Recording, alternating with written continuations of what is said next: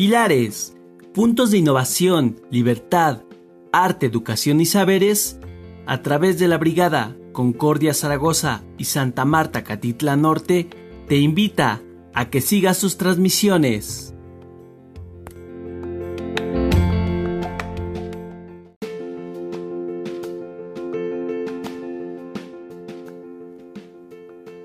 Bienvenidos a Diálogos desde el confinamiento, un podcast de los pilares de la Ciudad de México donde conversaremos sobre temas de actualidad.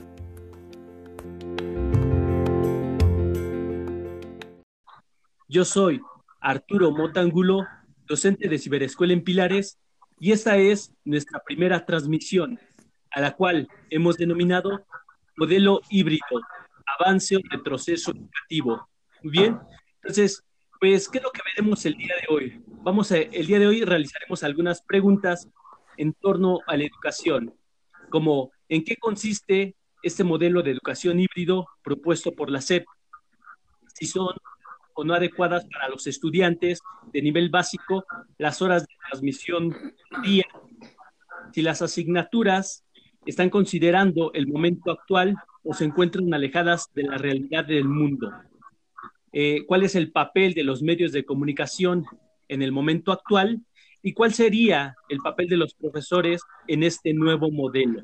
Muy bien, entonces, para, para, este, eh, para este programa tenemos como invitadas especiales a la profesora Elicer Ixba, doctora en investigación educativa y profesora investigadora de la UACM, la maestra Glenda Cabrera Aquino, asesora educativa del Museo Nacional de Antropología y licenciada en Pedagogía por la UNAM. Y a nuestra compañera y amiga, la profesora Amairani Ovalles, licenciada en Educación y docente de Ciberescuela en Pilares. Pues muchas gracias, bienvenidas, muchas gracias por aceptar esta invitación. Eh, me gustaría empezar, ¿cómo hoy ser maestra Glenda, profesora Mairani? Pues nos sentimos muy bien, Arturo, aquí este, tratando de abonar a toda este, esta, estas eh, que ustedes están haciendo y que dará a conocer, pues, cuestiones bastante interesantes relacionadas con esto que se llama el modelo híbrido.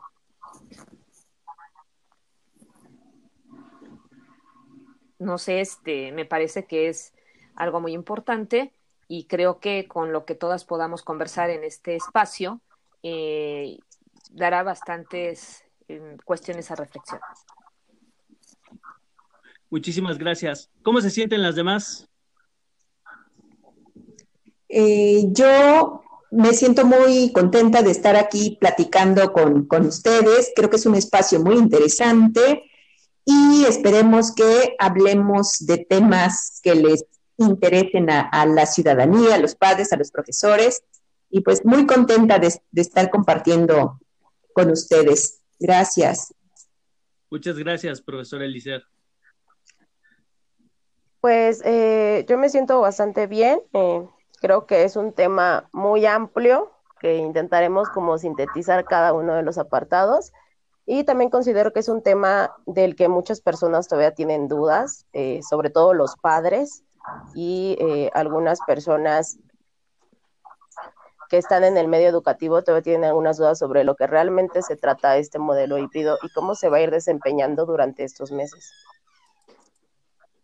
Exacto, precisamente por eso es que estamos abordando este tema, porque todavía no hay suficiente claridad respecto a la educación híbrida, ¿no? Y como bien lo comentas, sí es un tema muy, muy extenso, de tal forma que lo hemos dividido en dos capítulos de una duración de una hora cada uno. Este sería nuestro primer capítulo y vamos a tratar de abordar algunos temas, ¿no? Obviamente si es muy amplio, vamos a tratar de ser lo más específicos y esperemos no ser tan aburridos, esperemos que, que la gente también pues, pueda entender estas cosas y que les sirvan de algo, ¿no?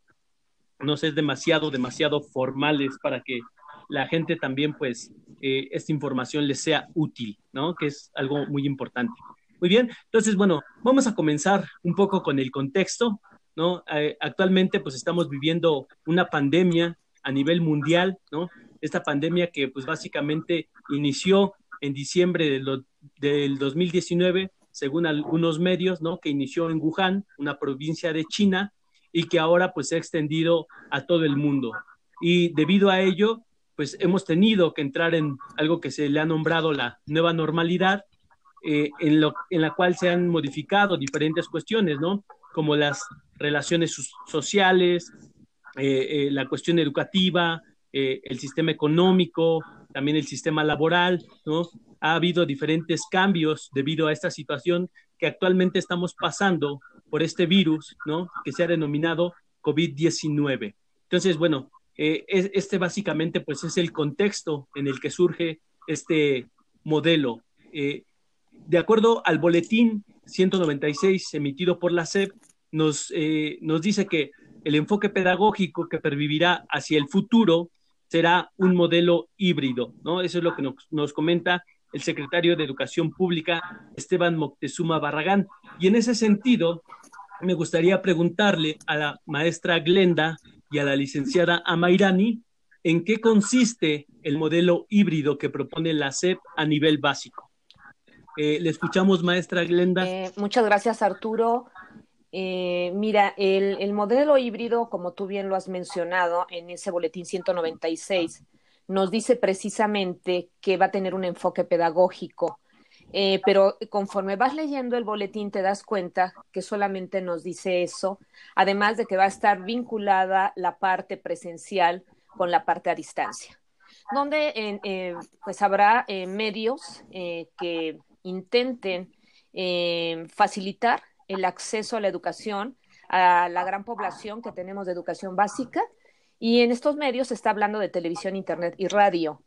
sin embargo, no nos habla en concreto de cuál es la concepción del modelo híbrido en la parte conceptual, la parte metodológica, y entonces queda como ahí, como al aire eh, esto. No, no se aterrizó, o al menos yo eh, no vi en el boletín esa información.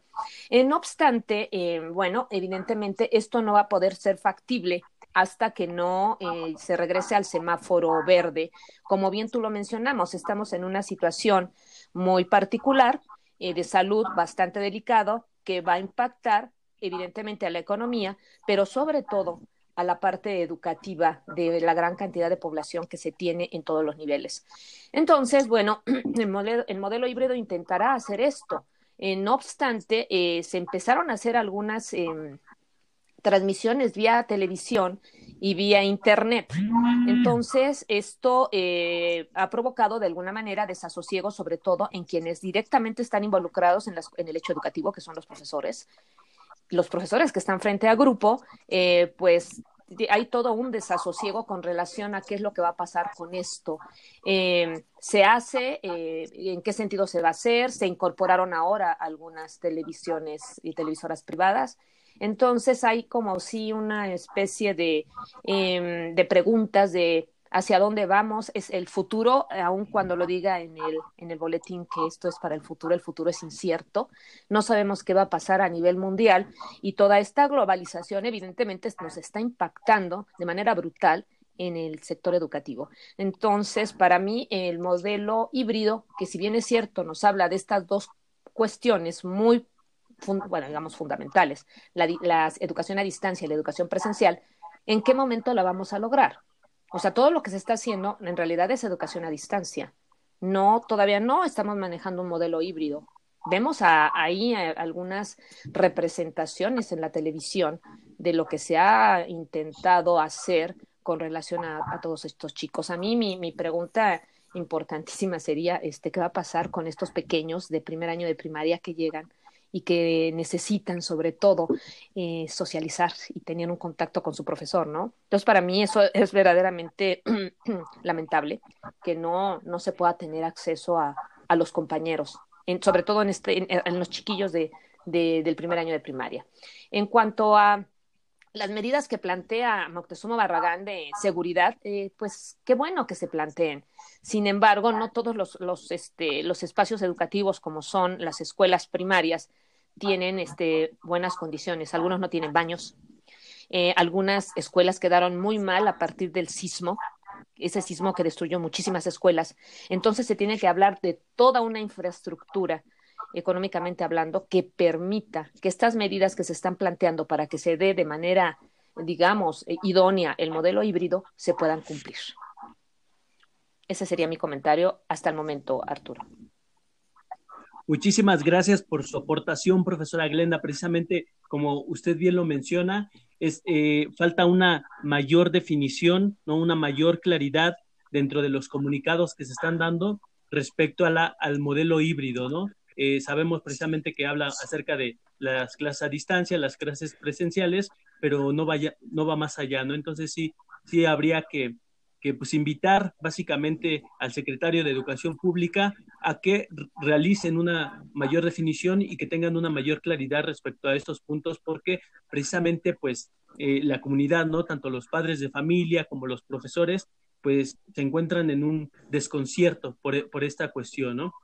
Entonces, bueno, eh, muchísimas gracias. Toca temas muy importantes, ¿no? Como también lo dice, en la cuestión de la infraestructura, que es muy importante, ¿no? Primero, todas las escuelas deberían de tener esa infraestructura y obviamente para poder llevar a cabo esas medidas de seguridad, ¿no?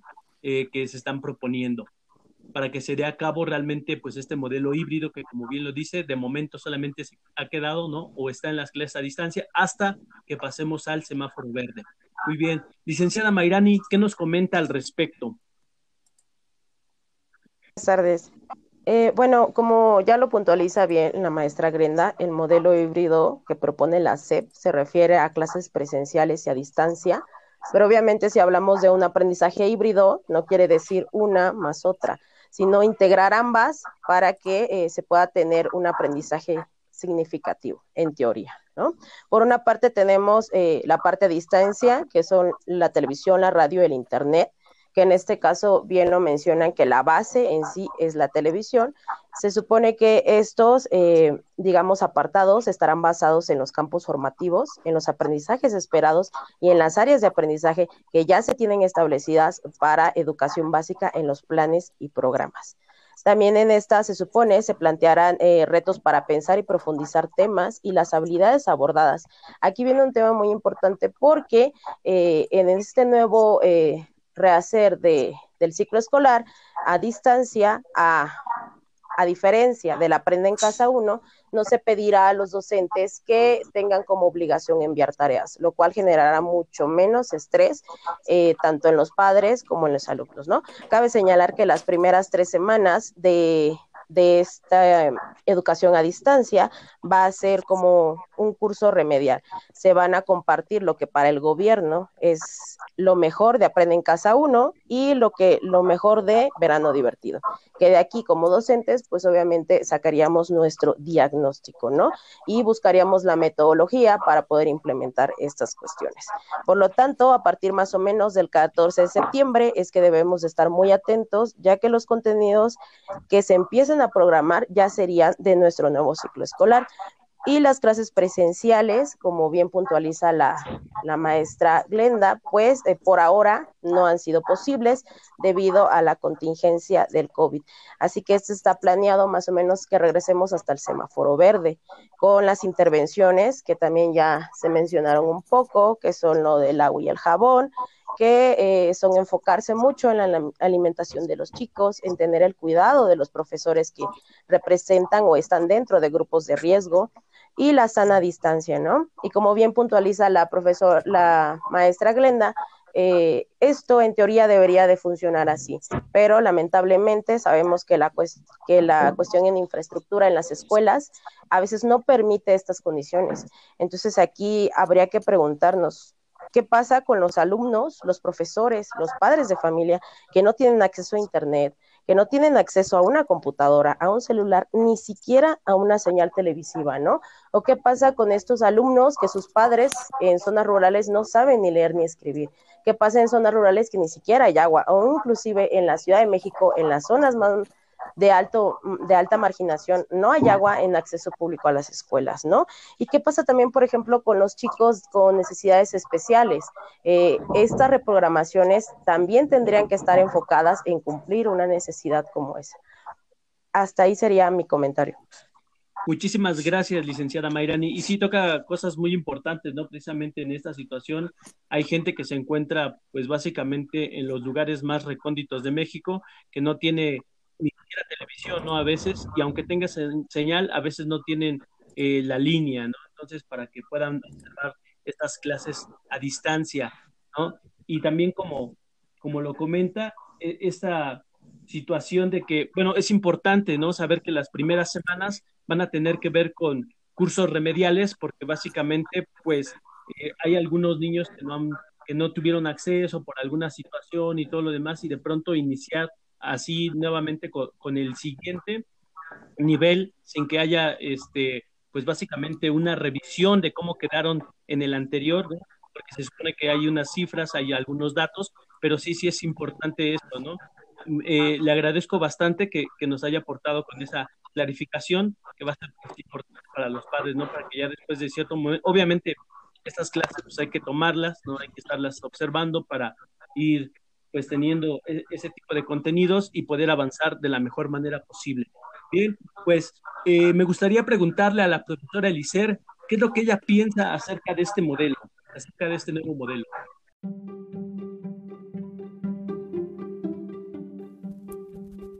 Pilares. Diálogos desde el confinamiento.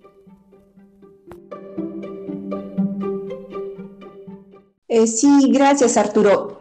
Eh, me parece que es una pregunta este, interesante y que eh, en principio quisiera señalar una cosa, ¿no? Cuando hablamos de modelo educativo, necesariamente tendríamos que referirnos un poco a la declaración o a la explicitación de los aspectos filosóficos, sociales, teóricos, políticos que lo fundamentan.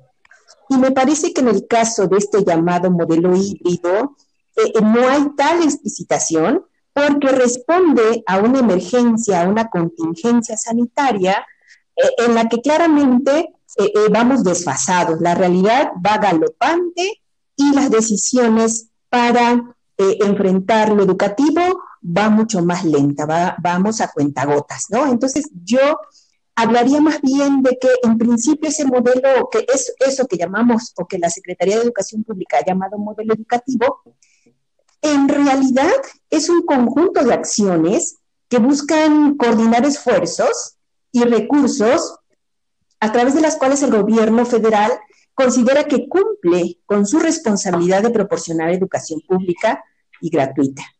Y en este sentido, yo lo que pienso eh, en un primer momento es que esto se trata de una reacción en el contexto de una emergencia sanitaria.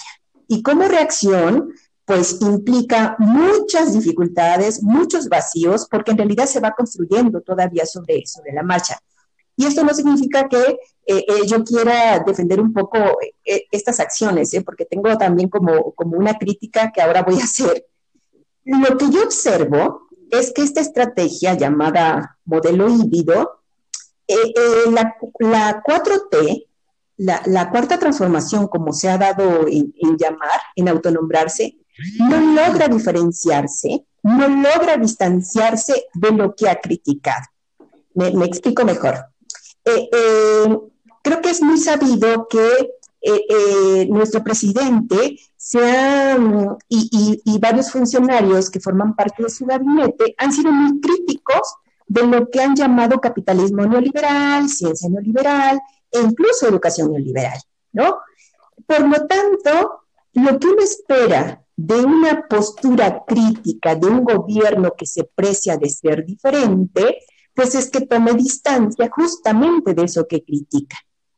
Y en ese sentido, lo que yo pensaba es que podíamos esperar que eh, eh, la 4T le apostara a una educación que insistiera, que resguardara lo colectivo, el sentido comunitario, el reconocimiento de las problemáticas familiares y locales, y que favoreciera una reflexión incluso sobre la importancia de la naturaleza. Y en cambio, lo que vemos es que propone un modelo que tiende al trabajo individual, que busca cubrir contenidos curriculares y que creo que se pierde la oportunidad de volver a los aspectos fundamentales como es la importancia de los cuidados en casa y en la comunidad, los vínculos, los, los vínculos sociales, los principios éticos y morales necesarios para preservar la vida en un contexto en el que claramente está este, en riesgo. Y, bueno, estoy de acuerdo que, con el fin de atender al mayor número de, alumnos posibles, con el fin de responder al tema de la cobertura, pues eh, recurrir a la televisión y a la radio, pues ha sido acertado, porque se, digamos que se responde a ese principio la cobertura. Sin embargo, la educación no es cobertura.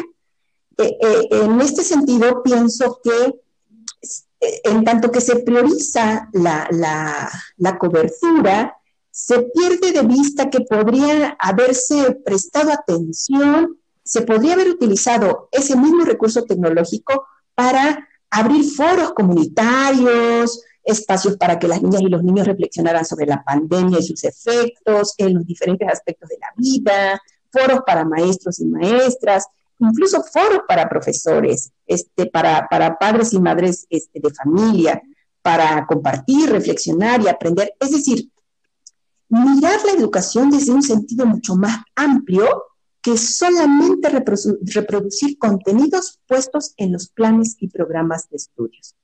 Esa, esa es mi, opinión. La, Secretaría de Educación Pública propone un modelo que en realidad responde a circunstancias, a propósitos, a modelos que se han criticado. Esa es mi, mi, este, mi postura. le agradezco bastante precisamente por su aportación, profesora Elicer, precisamente en esta cuestión. Entonces, eh, todavía no se ha consolidado como un modelo, ¿no? Lo que usted dice solamente está respondiendo a esa situación y la crítica que hace, pues es, me parece muy relevante precisamente por esta cuestión, ¿no? de que no se ha apartado, ¿no? A pesar de que se está realizando una crítica, parece ser que en teoría, ¿no? Se realiza esa crítica, pero en la práctica, nuevamente, eh, se siguen llevando esas relaciones, ¿no? Sigue estando eh, debajo esta cuestión de, lo privado, ¿no? Del poder y de algunas otras cosas que hemos venido observando desde hace bastante tiempo en esa cuestión del modelo neoliberal, ¿no? Y precisamente en ese sentido y, eh, va lo siguiente, ¿no? Porque, bueno, eh, de acuerdo al boletín 227, eh, dice que participan sistemas de televisión de paga en Aprende en Casa 2, ¿no? O sea, van a, van a participar los medios públicos, pero no solamente los medios públicos, sino también los medios privados, entre los cuales se encuentran el sistema de Sky, de Easy, de Total Play, de Dish, de Star Go, de Megacable, de Star TV, entre otros más, ¿no? Para dar continuidad al ciclo 2020-2021. Y me gustaría saber en ese sentido qué es lo que piensa acerca del el papel de los medios privados en, en Aprende y Casa 2. Eh, no sé si, si es, es, una pregunta para mí, pero yo, yo diría al respecto. Eh, eh, todavía en mayo eh, nuestro secretario de Educación Pública declaraba que eh, recurrir a la televisión abierta, a la televisión pública, había permitido llegar de, eh, de 10 profesores, permitía llegar a 8 profesores y de 10 niños había permitido llegar a 9 niños en la primera etapa de aprender en casa. Eso significa que prácticamente se tenía garantizado el tema de la cobertura en un porcentaje bastante alto. Eh, y entonces la pregunta que nos queda ahora es por qué se recurre a los medios privados, a la televisión privada, y se paga una cantidad importante de pesos, 450 millones de pesos, me parece, y, y nos queda, cuando menos, la duda, ¿por qué si casi se tenía asegurada la cobertura, ¿por qué se involucra ahora los medios cuando lo que faltaba cubrir era relativamente muy poco? Entonces, de entrada, insisto, hay ahí como, un tema de contradicción entre lo que se critica por parte del gobierno de la 4T y lo que se hace. Ahora, es preferible, por supuesto, que los niños eh, eh, estén viendo programas educativos a que estén viendo eh, casi la mayor parte del tiempo programas de, muy baja calidad, ¿no? Como la que suele hacerse en México.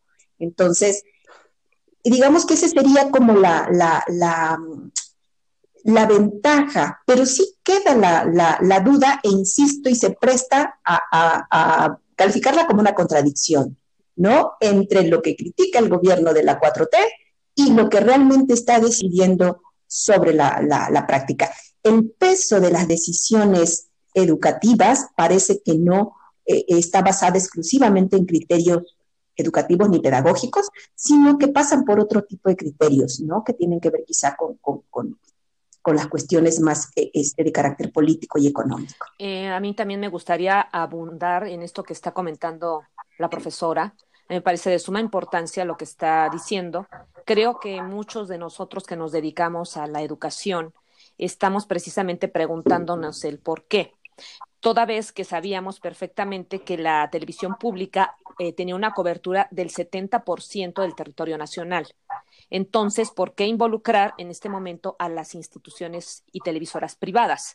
Eh, hay como, se siente como un conflicto de intereses incluso por la participación que tuvo el, secretario de Educación Pública, Esteban Moctezuma Barragán, eh, como miembro importante de TV Azteca. Entonces hay una serie de situaciones que no, como si fueran eh, compromisos políticos, que no del todo nosotros eh, comprendemos porque estamos en el entendido que lo que queremos es que haya educación eh, con la pandemia o no, y que se abarque a la mayor cantidad de niños con una calidad de educación e, específica, ¿no? Eh, como bien menciona la maestra, los, los programas de la televisión abierta, eh, privada, y estoy hablando de TV Azteca y Televisa, son de una calidad terrible o sea, son misóginos, son machistas. Eh, eh, hablan algunas personas que se han dedicado al análisis de estos medios de que lo que provocan es un analfabetismo brutal. Entonces, ¿por qué apostarle a esto? Eh, en ese sentido, seguramente habrá algunas respuestas que nos tendrán que dar, porque es una, totalmente de acuerdo con la profesora, es una contradicción. O sea, ¿cómo es posible que les estemos dando esta cobertura a las televisoras privadas? Eso me parece eh, que tenemos que tener, eh, estar atentos en lo que se nos vaya a responder a todos los que nos dedicamos a la educación. Y por otra parte, hay otra, otro comentario que hizo la profesora que me parece de muy, valioso, que es esta parte de la radio y de la televisión. Evidentemente la cobertura es muy importante, pero ¿hasta dónde se contempló a las comunidades, a las comunidades indígenas que siempre han estado marginadas de todo esto?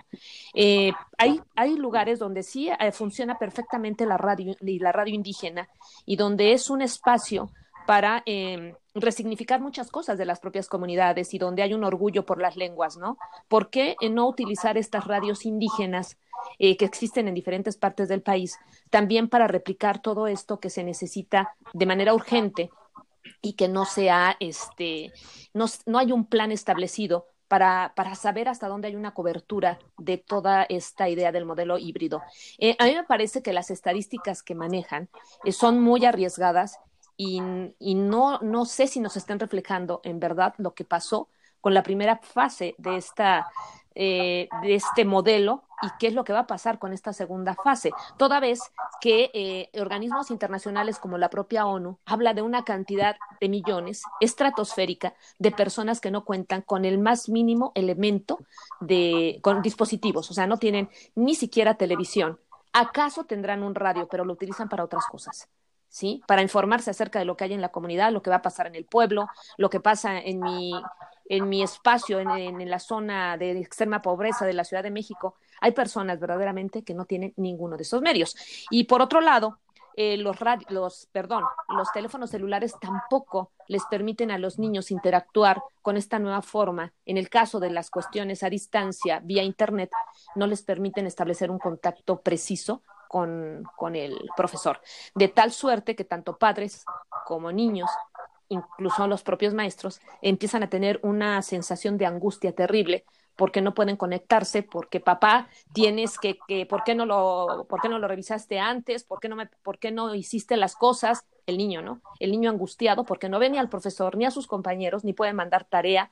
Etcétera. Y los padres, por supuesto, que no fueron capacitados en toda, este, toda esta situación, les entra una, una, una, una angustia terrible por no poder eh, conectarse. Entonces, son una serie de cosas, desde enseñarles a los niños, de eh, cursos de capacitación para los padres, y, que no ha habido muchos, y que les permitan acceder a este tipo de cosas. Entonces, a mí me parece eh, brutal lo que está sucediendo y una contradicción extrema precisamente entre el discurso y el hecho. O sea, lo que debe de ser y lo que es en realidad. Hasta ahí mi comentario. Muchísimas gracias, maestra Glenda. Precisamente me parece muy importante la reflexión que se hace en torno a esta cuestión, porque eh, es, es preciso criticar cuáles son las decisiones que se están tomando, básicamente porque pues es el dinero público también con el que se está, con el que se van a pagar pues estas, este, a estas televisoras, ¿no? Para que puedan transmitir eh, la educación hacia los lugares más lejanos de México, ¿no? Y sí, sí es de suma importancia, ¿no? Precisamente lo que intentamos es reflexionar sobre esto para que las decisiones pues vayan siendo diferentes, para que vayan siendo mejores y vayan mejorando la calidad de los mexicanos, ¿no? No precisamente para que se siga contribuyendo, para que se siga generando este sistema neoliberal que básicamente mantiene a, unos cuantos ricos arriba y a la mayoría de pobres en la extrema pobreza, ¿no? O en la pobreza. ¿Vale? Eh, le agradezco bastante y ahora me gustaría preguntarle lo siguiente, maestra Glenda. ¿Cuál es su opinión acerca de la duración de cada asignatura? ¿Piensa que son adecuadas para los estudiantes de nivel básico las horas de transmisión por día? A, a, a lo que tengo entendido, ¿no? Va a haber horarios diferidos en diferentes televisoras, por lo menos en tres, la opción 1, la opción 2, la opción 3, y cada una de estas va a durar de 30 minutos por asignatura y en total eh, por día los alumnos tendrían que tomar tres horas de, clases, ¿no? Entonces, me gustaría saber cuál es su opinión acerca de, la duración de esas asignaturas. ¿Cree que son adecuadas para los estudiantes de nivel básico? Eh, mira, eh, mm, un poco pensando en lo que se ha dicho aquí en, esta, en este espacio, eh, evidentemente eh, las acciones que se están implementando eh, tienen una razón de ser.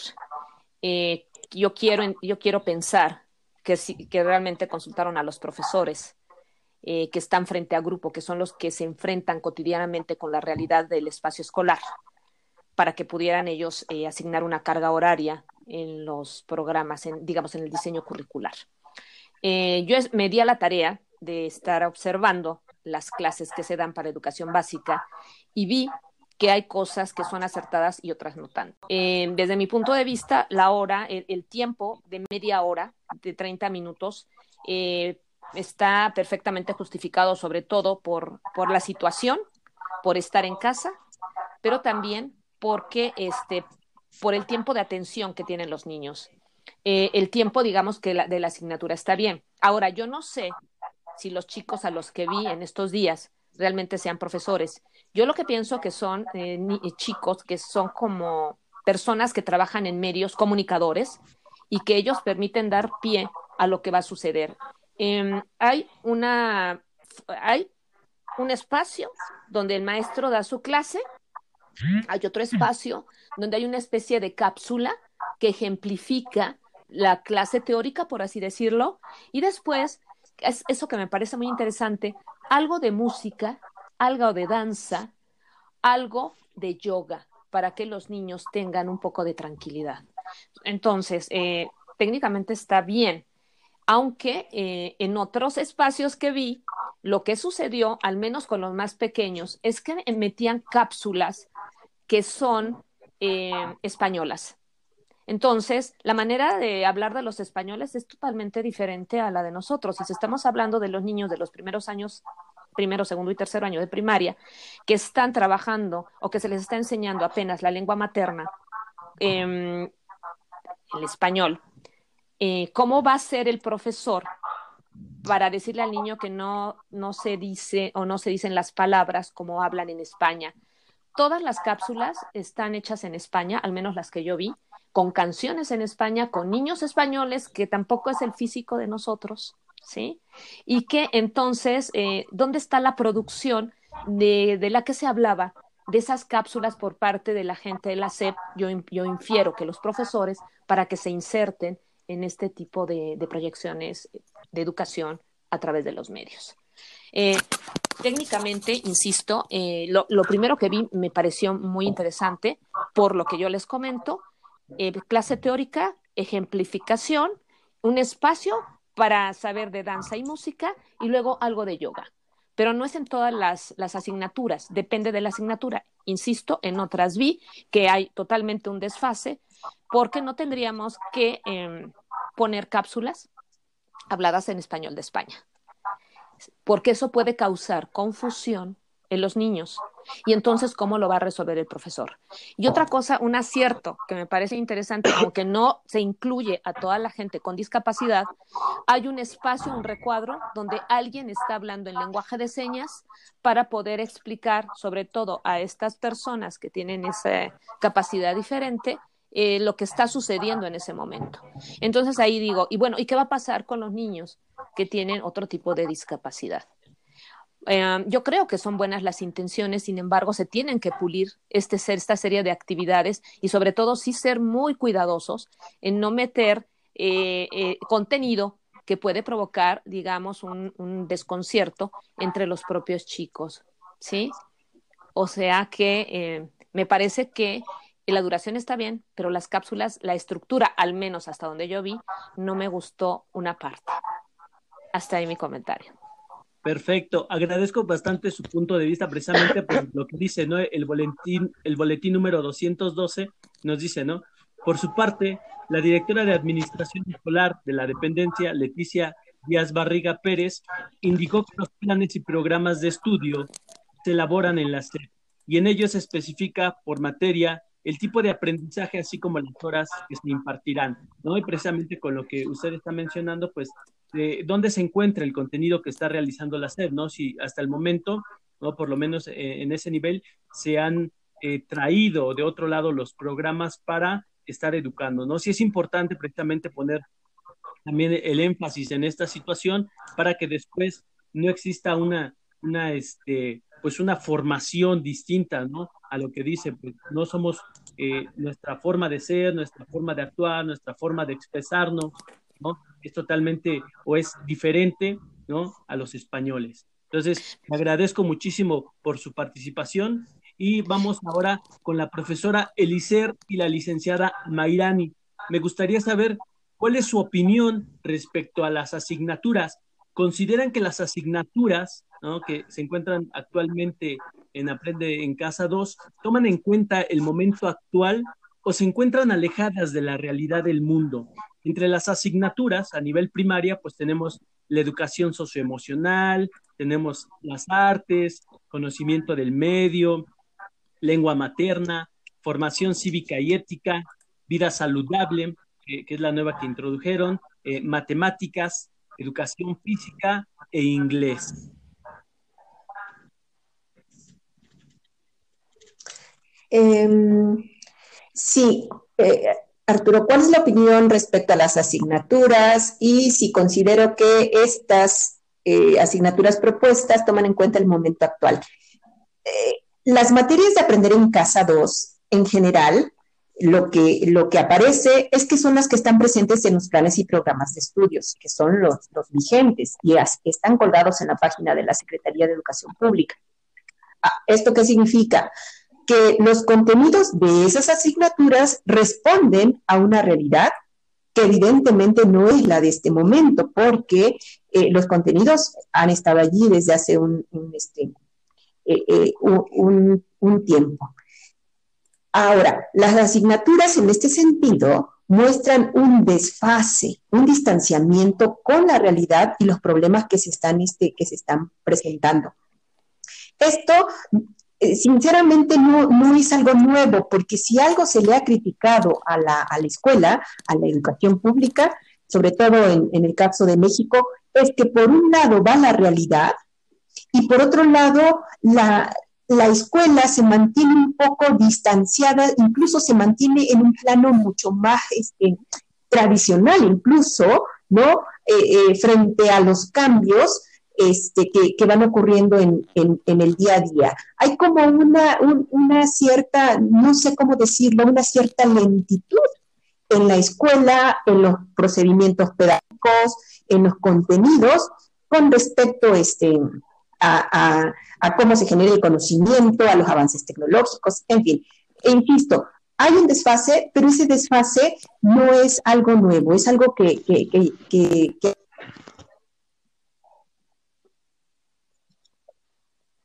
hace tiempo, sin embargo ahora sí es mucho más este, presente dado la, de la situación. Ahora, hay que reconocer que se hace un pequeño esfuerzo por atender aspectos de la contingencia sanitaria a través de una asignatura específica que es la de vida saludable. Y con esta asignatura, según lo, señalaba eh, Moctezuma Barragán, lo que se buscaría es generar un cambio en el estilo de vida de los mexicanos y las mexicanas, así como un cambio en los patrones de consumo.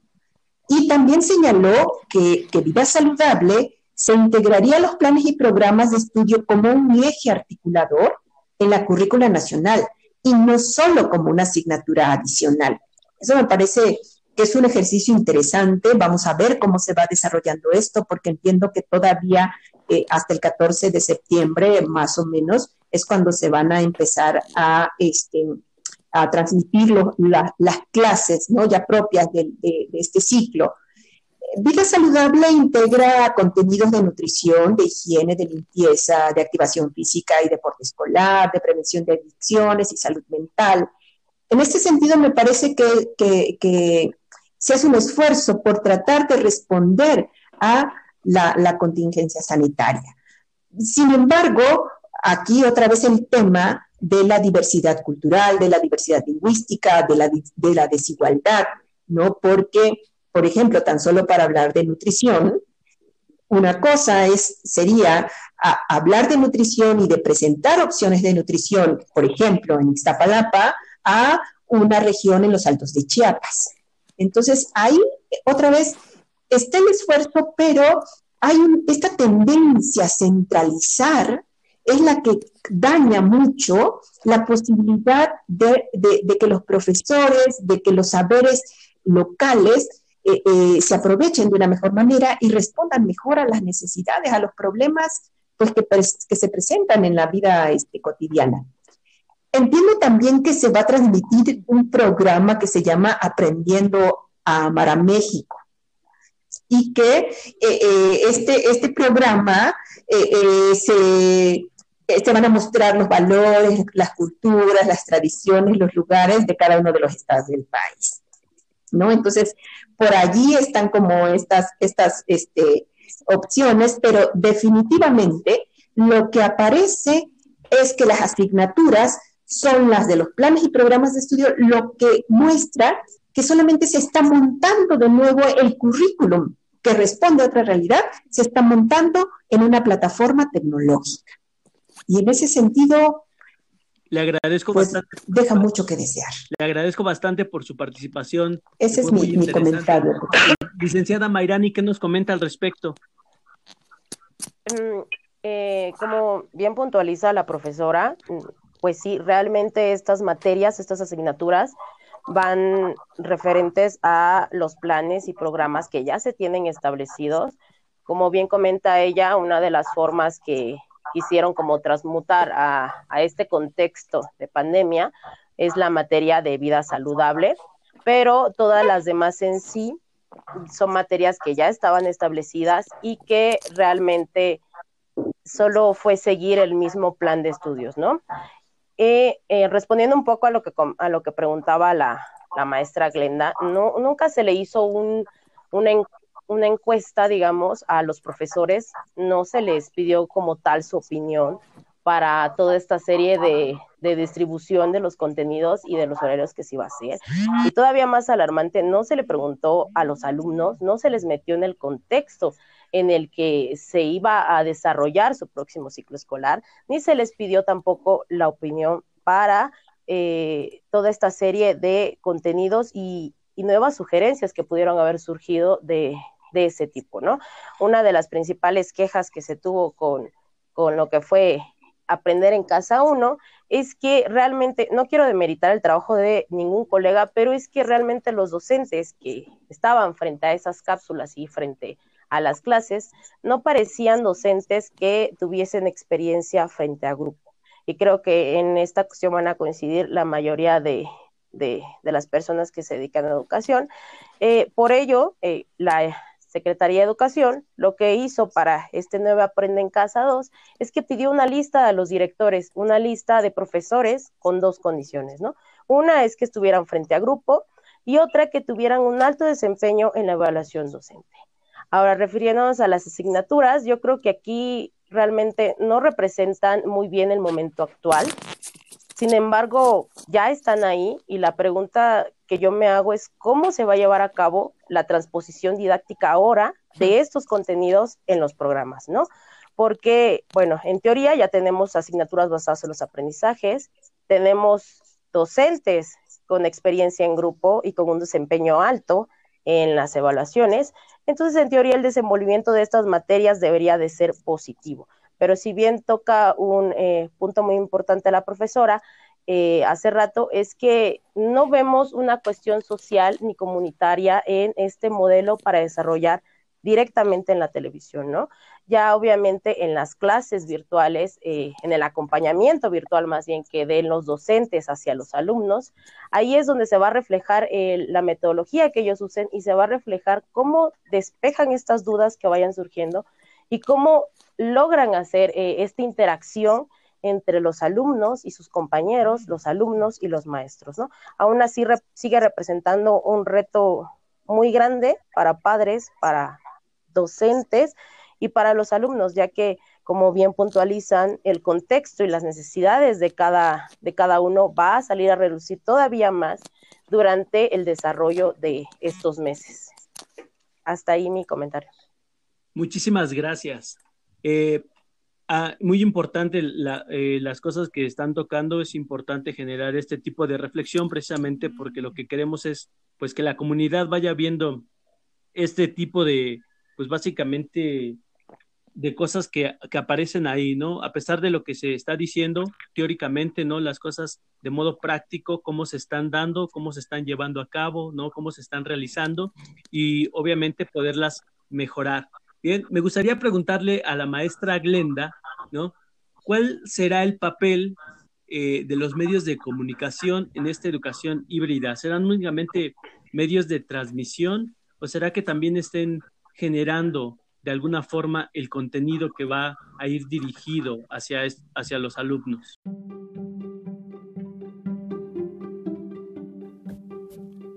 Pilares, diálogos desde el confinamiento.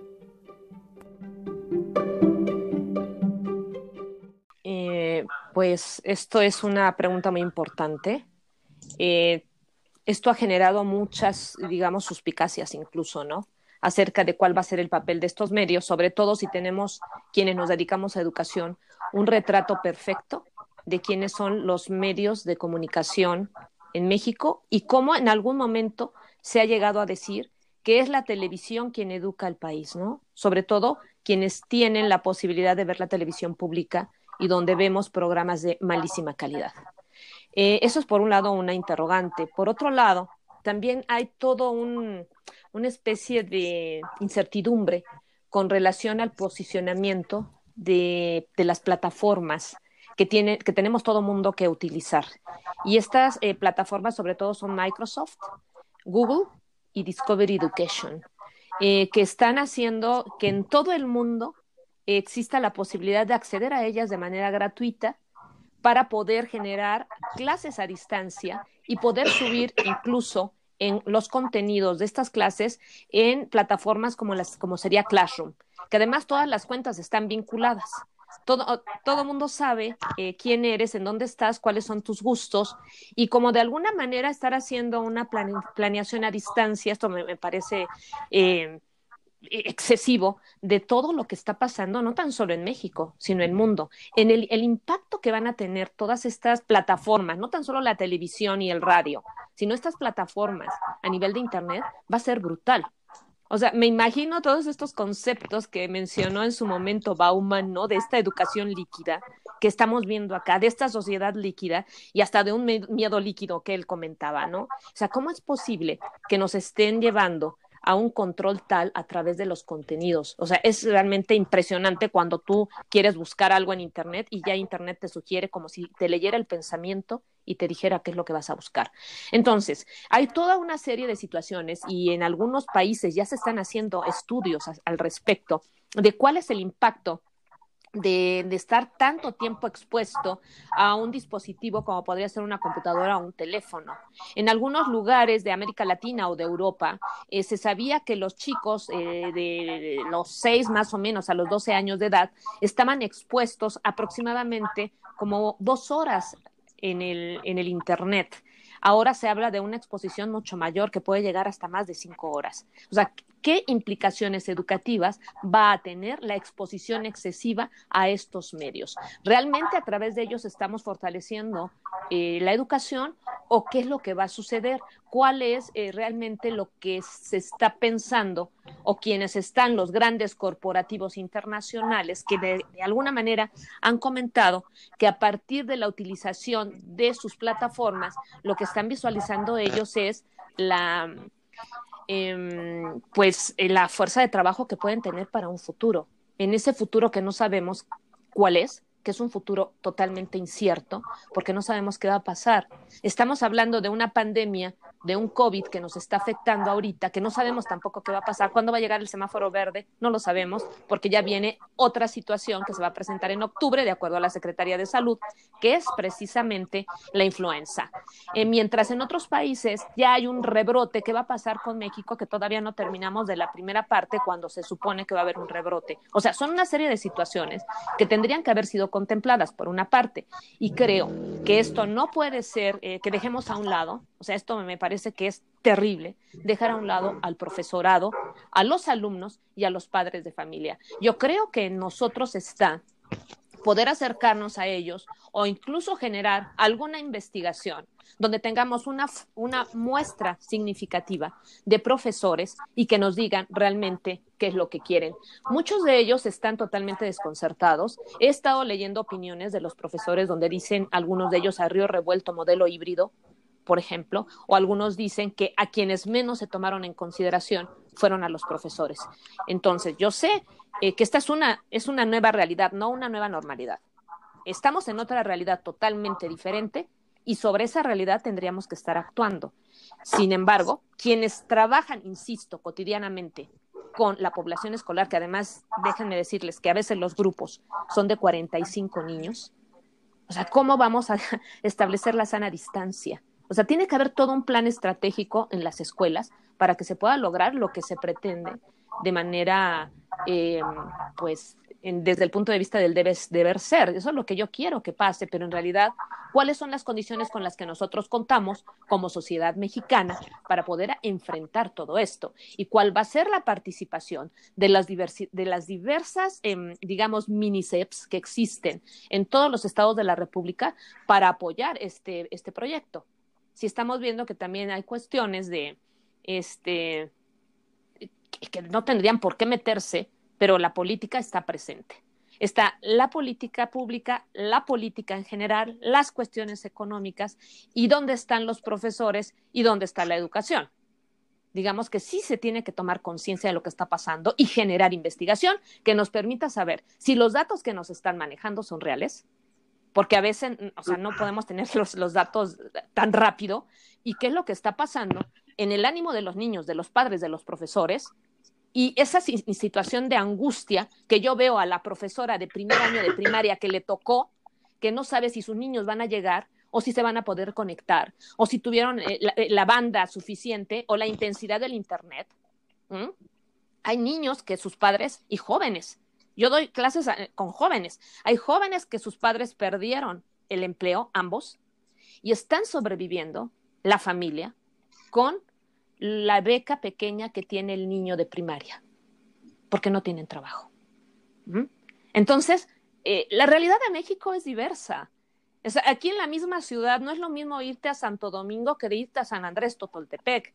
O sea, tenemos una de microsituaciones aquí en lo que es la zona conurbada extremas. O sea, podemos tener al niño que tiene todas las posibilidades de poderse meter a esto, a la, a la educación a distancia, y niños que no lo van a poder lograr jamás. Entonces, ese rezago que tenemos en educación desde el siglo XVI, no sé si en este momento vayamos a poder lograr eh, impactar de otra manera, sobre todo porque no se está considerando a los actores involucrados en esta situación. Entonces, a mí me parece preocupante y la verdad deseo que hay buenas intenciones en todo, en, el gobierno en sí, de, tratar de trabajar de otra manera, pero hay otra tanto de situaciones a nivel político y económico que no sé si las puedan esquivar para poder lograr lo que quieren. O sea, esa realmente es una preocupación. O sea, yo creo que hay buenas intenciones. No sé si lo mejor haya sido colocar a ciertas personas en un área de responsabilidad tan delicada como es la educación. Y no sé qué es lo que está pasando. Eh, los profesores, yo siento y siempre los he concebido como eh, muy convencidos y muy cuestionadores y muy conscientes de su realidad. Eh, seguramente los profesores de educación básica, media básica, van a, tener que hacer algo para, para posicionarse y para pedir que esto se modifique y que los tomen en cuenta. Hasta ahí mi comentario.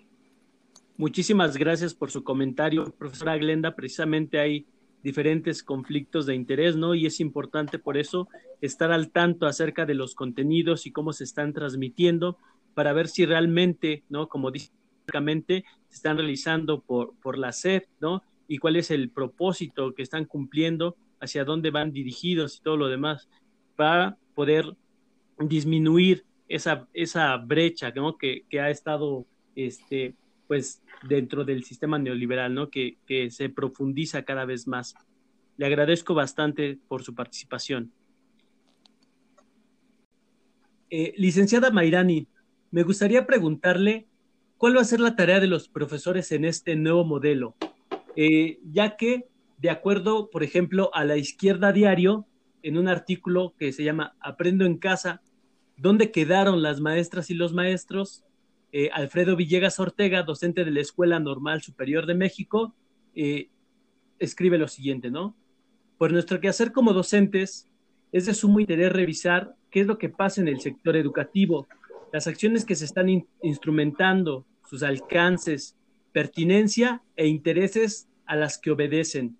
En particular, las acciones de la SEP que impactan directamente en la educación básica, fundamentalmente, tanto por la cantidad de estudiantes y maestros que eventualmente podrían beneficiar o perjudicar con dichas acciones, como por ser el nivel en el que se han tomado más medidas visibles, mediáticas y concretas, tan mediáticas que implican, de entrada, otorgar unos jugosos contratos millonarios a televisoras como TV Azteca y Televisa por delante la televisión que se ha encargado de multiplicar el analfabetismo funcional de miles de compatriotas con sus programas burdos, vulgares, machistas, huecos, misóginos y racistas. Será ahora la plataforma para proyectar contenidos educativos. La misma televisión que se cansó de golpear al magisterio democrático al tildarlo de ignorante, sucio, irresponsable y casi apátrida. Entonces, me gustaría saber en eso, ¿cuál es su opinión respecto a esto? ¿Cuál, cuál será la tarea del profesor en este nuevo modelo? Eh, fíjate que una de las cosas que más se ven recalcadas, eh, tanto en los consejos técnicos como en los acuerdos que se, que se empezaron a dar, es que la base para esta nueva, digamos, este nuevo ciclo escolar en cuestión a distancia, la base iba a ser la televisión, ¿no? Y nuestro papel como docentes, nuestra tarea como docentes, eh, iba a ser realmente dar un seguimiento, decidir qué actividades podíamos usar para profundizar y para avanzar en la comprensión de los conocimientos sin saturar a los estudiantes y a las familias. Como ya habíamos comentado antes, una de las principales críticas que, que se dan para, para lo que es aprendiendo en casa uno es que estaba más enfocado en las actividades, estaba más enfocado en generar actividades que en realmente generar una reflexión. Esperemos que este Aprendiendo en Casa 2, que se empiece a desarrollar eh, después de mediados de septiembre, se pueda dar una mayor reflexión y menos actividades eh, en el entorno educativo, ¿no? Eh, en, esta, en esta cuestión, los profesores, pues como profesor, nos queda la tarea de estar revisando contenidos, de estar eh, checando y tener bien a la mano los aprendizajes esperados que se van a desarrollar en cada una de las sesiones, porque si bien em, podrán pensar que nosotros ya tenemos el conocimiento de todo lo que lo que se está pasando por la televisión. Realmente no es así. Hasta hace una semana no teníamos el conocimiento de cuáles iban a ser los contenidos que se iban a reflejar, ni siquiera teníamos conocimiento de los horarios que se iban a reflejar bien eh, durante este periodo remedial, ¿no?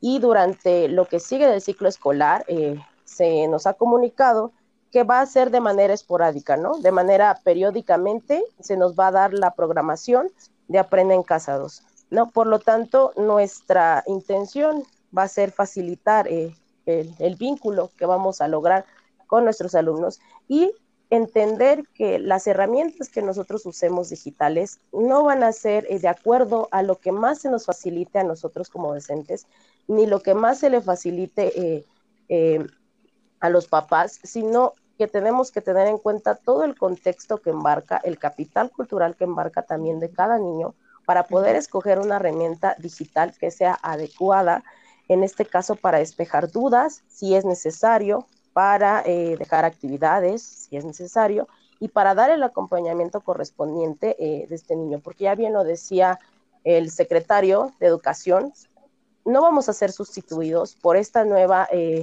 modalidad a distancia, que todavía no se ha convertido en híbrida porque todavía no podemos asistir a clases presenciales, pero sí que nos va a dar eh, cierta libertad en poder escoger las metodologías que vamos a ocupar dentro de estos periodos, ¿no? Eh, por ejemplo, la pedagogía de la pregunta, que es reflexionar con los niños, que generen preguntas, que generen investigaciones, que generen un autoaprendizaje, en buscar información, eh, no solo se queden con lo que les dicen los docentes, sino en poder ayudar también a los padres en esta cuestión de que se puedan actualizar en las diferentes plataformas que se van llevando, ¿no? Y pues prácticamente eh, creo que este tipo de, de actividades solo se deberían de dejar si estamos de acuerdo en que vamos a hacer observaciones, sugerencias o vamos a realizar un diálogo entre los alumnos. Creo que nuestro papel va a ser un papel de facilitadores, va a ser una tarea de dar seguimiento a, este tipo de, desempeño escolar que se va a llevar ahorita. Y por supuesto vamos a tener que estar constantemente actualizándonos y capacitándonos y también tratar de ayudar tanto a los alumnos como a los padres para que puedan también actualizarse en esta nueva normalidad, por así decirlo, que vamos a obtener, ¿no? Esta nueva realidad que vamos a tener en el ámbito educativo. Bueno, pues muchísimas gracias por el comentario respecto a esta situación de los profesores en este nuevo modelo. Y pues nada, me gustaría eh, saber si tienen, eh, digo, con esto ya estamos casi por terminar. Me gustaría saber si tienen algún comentario final, si tienen algún comentario final respecto a esto de la educación híbrida. Eh, maestra Glenda, profesora Mairani, doctora Elicer. Pues mira, yo te podría comentar que eh, esta situación de, la pandemia nos, ha, nos va a llevar a muchos aprendizajes y también a considerar eh, todas las carencias que tenemos en, el sistema educativo nacional, que no son pocas y que las, venimos, que las venimos arrastrando desde hace muchísimo tiempo, ¿no? Eh, ver la posibilidad de que todos tuvieran acceso a las plataformas, yo creo que sería un logro eh, extraordinario. Eh, sin embargo, eh, habría que ver también las implicaciones económicas y políticas de todo esto. por otra parte, creo que los profesores deben de ser tomados en consideración, insisto, son quienes, maestras y maestros son quienes están al frente de los, de los chicos que están estudiando y son quienes de primera mano nos pueden decir qué es lo que está pasando. Entonces no podemos ignorarlos y debemos, por supuesto, este, independientemente de la crisis sanitaria, tomarlos en cuenta. O sea, se les puede mandar eh, documentos o instrumentos de, de, comunicación a través de sus correos electrónicos para saber qué es lo que está pasando. Eh, creo que se deben de implementar entonces muchísimas estrategias para conocer la opinión de padres, profesores y niños, por supuesto, que nos permitan tener un, un mapeo de qué es lo que está sucediendo en México con relación a todo esto y que permita tener eh, el, digamos, el, el quantum de información para eh, diseñar estrategias como las que está comentando a Mairani, ¿no? Entonces, a mí me parece que eso es fundamental. Muchísimas gracias. Gracias a ti, Arturo. Profesora Mairani, ¿qué nos, qué nos comenta? ¿Tiene algún comentario final? Pues eh, realmente, como ya lo mencionó la, maestra Glenda, eh, hay, hay, todo un, hay toda una problemática referente a, a, toda esta cuestión de cómo se está llevando a cabo este nuevo, por así decirlo, modelo educativo. Y realmente coincido con ella en la cuestión de que es importante tener en cuenta el contexto tanto de los alumnos como de los profesores como de los padres de familia, ¿no? Es importante entender que no todos estamos en las mismas condiciones, aún viviendo dentro de la misma ciudad, y que realmente es una labor titánica por parte de los profesores, de los padres y de los alumnos el adaptarse eh, de un jalón, por así decirlo, a esta a esta nueva modalidad educativa. Esperemos ver cómo se desarrolla eh, este, esta primera parte del ciclo escolar a distancia y ya pues veremos cómo se va implementando después cuando eh, empiece las clases presenciales, ¿no? Esto sí es muy importante porque eh, hay que recordar que como docentes tenemos este esta implicación en hacer que nuestro estilo de aprendizaje, tanto en el aula, lo podamos transmutar de la mejor manera y de la manera más puntual a, los medios virtuales, para que no sea un desfase entre la educación virtual y la educación presencial y pueda haber una integración en la medida de lo posible. obviamente sabemos que para eso necesitamos eh, tanto capacitaciones como otros conocimientos de los que tenemos que estar actualizados todos, los padres, los niños y, por supuesto, los profesores. Claro, me parece muy importante la cuestión de la formación continua de los docentes para poder generar, eh, para, para que esta educación, pues a los niños realmente les sea, como bien lo comentaba usted al principio, más significativa, ¿no? Y que realmente lo, vaya mucho más allá de, una simple teoría, sino que esté inmersa con una realidad, ¿no? Eh, sea cual sea la, la, realidad en ese momento y que sirva para resolver problemas. Eh, doctora Elicer, ¿tiene algún comentario final?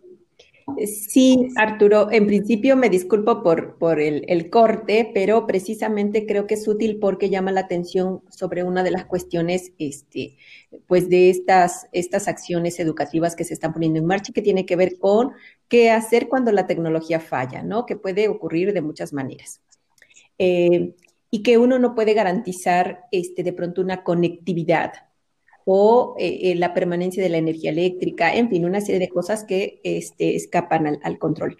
Eh, yo me perdí un poco el hilo, pero sí quisiera señalar este tema que me parece que es una de las contradicciones fundamentales en, la, en el llamado modelo híbrido o aprender en casa 2 que tiene que ver con el principio que ha enunciado en la 4T, ¿no? Primero los pobres y otra vez las propuestas educativas que se, que se plantean para resolver una emergencia eh, eh, educativa en una emergencia sanitaria, ¿no? Eh, nos muestran que claramente los pobres no, este, no son los primeros, porque pues allá están las, las comunidades indígenas, las, los, las niñas y los niños que viven en condiciones pues de difícil acceso, en donde difícilmente tendrán este, la posibilidad de contar con equipos de televisión o, u otro tipo de, requerimiento para poder eh, aprender o para poder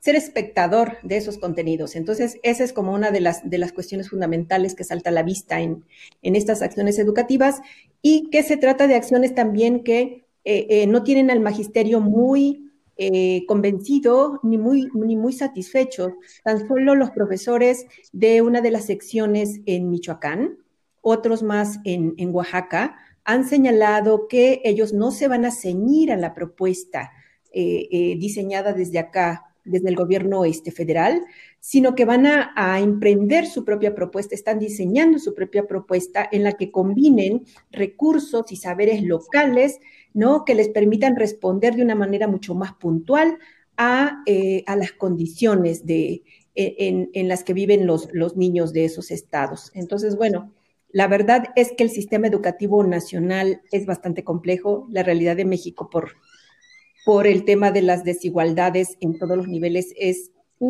presenta múltiples desafíos y lo que se está haciendo eh, eh, también va construyendo, se va con cuentagotas y de entrada va traicionando los propios principios que se han declarado por este gobierno autollamado de, la 4T. Gracias. Pues muchísimas gracias. Ya nada más me resta agradecerles. Fue un placer tenerlas como invitadas especiales. Eh, agradecimiento profundo a la profesora Elicer Ixba, doctora en investigación educativa y profesora investigadora de la UACM, a la maestra Glenda Cabrera Quino, asesora educativa del Museo Nacional de Antropología y licenciada en Pedagogía por la UNAM, y a la profesora Amairani Valles, licenciada en Educación y docente de Ciberescuela en Pilares. Eh, esto fue Diálogos desde el confinamiento. Estuvo con ustedes Arturo Mota Ángulo, docente de Pilares. Y nos vemos hasta nuestra próxima transmisión. Hasta luego.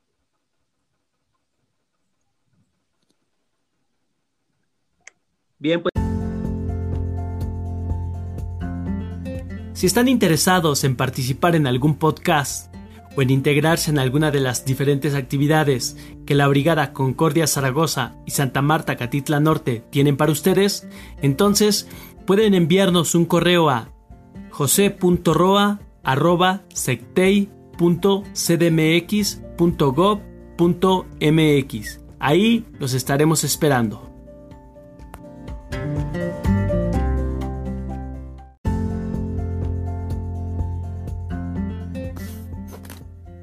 Las opiniones y reflexiones expuestas en este podcast son responsabilidad única y exclusiva de sus exponentes.